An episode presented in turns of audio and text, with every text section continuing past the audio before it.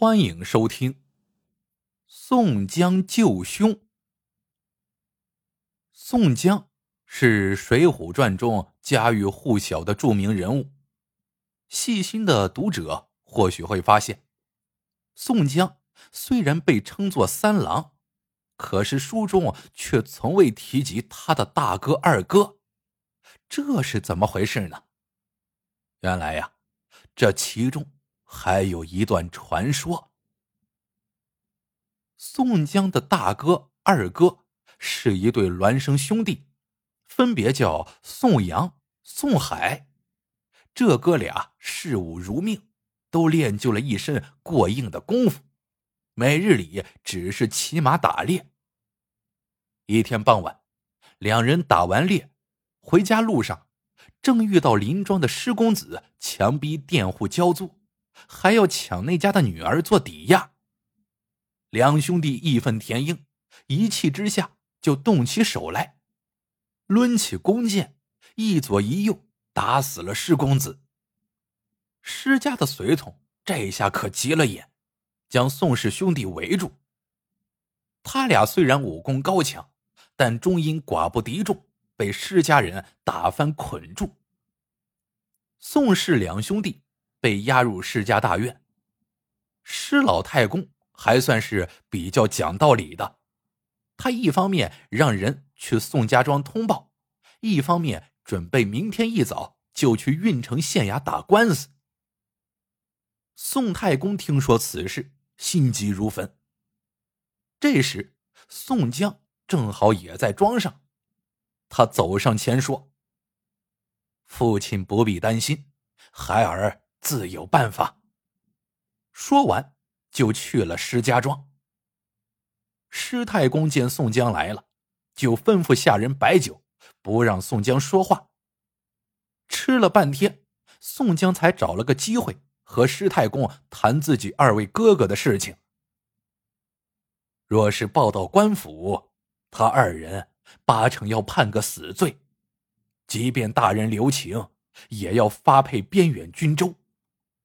若是施太公能高抬贵手，我们情愿多赔些财帛来补偿。但是施太公态度十分坚决，杀人者必须偿命。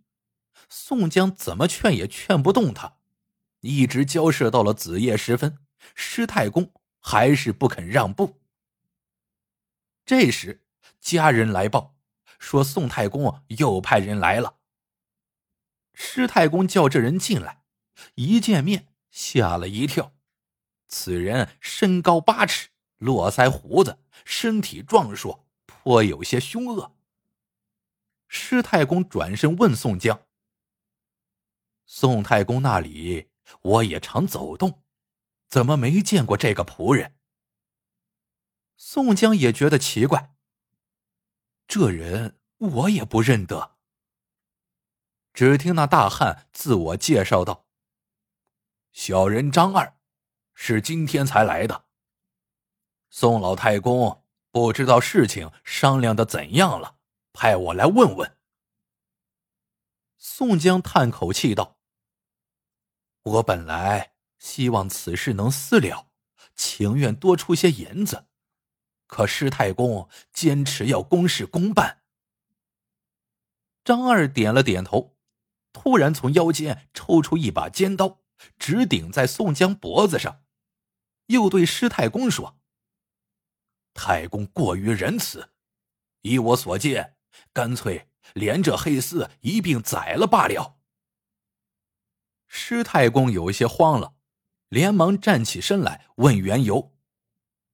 张二答道：“我本是附近西山上的强人。”和施公子结拜为兄弟，今天听说我义弟被宋家兄弟所害，定要替他报仇雪恨。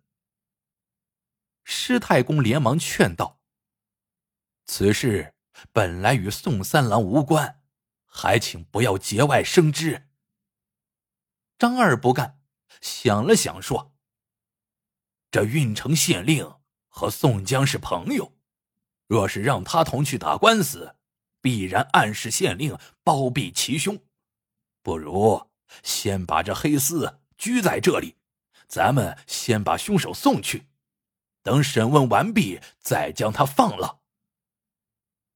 施太公想想有道理，便叫来管家施信，等到五更天，和张二一起将宋阳、宋海押往郓城县。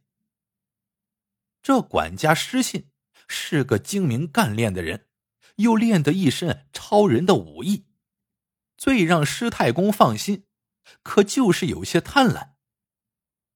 他和张二套好马车，把捆着的宋氏两兄弟押进车中，还带上施公子的尸首和作为凶器的那一对弓，向郓城县赶去。进城路上，张二。有一搭没一搭的和失信聊天，聊到后来，说到了那两张弓。这可是宋家的传家之宝，若是能够得手卖了，一辈子就有享不尽的荣华富贵了。失信忍不住问道：“这是要上交官府的凶器，你怎么能拿到手？”张二悄声说道。现在天还没大亮，又是荒郊野地，不如我把他二人在此间除掉，这也正好能给施公子报仇了。见施信又有些犹豫，张二又说：“这县令和宋江可是好朋友，如果知道这二人是宋江的哥哥，一定会免了他们死罪的。”这施公子可就白死了。施信想想有道理，便同意做了宋氏兄弟，但怎么做呢？张二又献计道：“我先把他们拖到树林里杀了埋掉，回去就说咱们路上遇到了老虎，他俩都让老虎吃了。等卖了那两张弓。”银子在二人平分。失信说：“好，不过你得把他俩拖得远些，我不敢见这场面。”张二点点头，又关照说：“这件事情只有你我二人知道，若是你走漏风声，我就说人是你杀的。”张二。把宋氏兄弟拖到路边树林里，随即传来两声惨叫。施信一听，便将施公子的尸首往车下一推，猛一挥马鞭，带着两张弓驾车绝尘而去。过了好一会儿，张二才从树林中出来，发现施信早就不知何处去了，只在地上留着施公子的尸首。张二愣了一阵，只好拖着尸首又回到施家庄。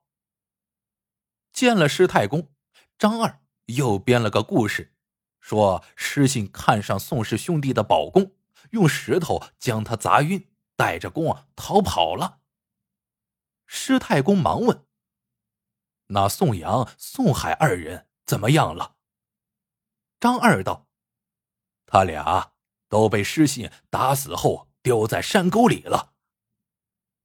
听完张二的话，宋江起身扯住施太公，哭叫道：“如今造成这般结果，我二位兄长也坏了性命，你说该怎么办？”施太公也无可奈何，心想：要是闹到官府，这一比二，自己也没半点好处。于是。只好赔了宋江一些金银，总算摆平了这事儿。离开施家庄，宋江仰天大笑。原来这张二其实是他的好友晁盖，当时正好也在宋家庄做客，便应了宋江的指使，假扮施公子的朋友，和宋江演了这么一出戏。至于宋阳、宋海二人。早就被晁盖在树林里头放跑了。由于这事做的绝密，只有宋江和晁盖两个人知道，因此再也没有人提及。后来，宋阳和宋海流落到南方，投了方腊，在宋江南征的时候，作为内应，立下了赫赫战功。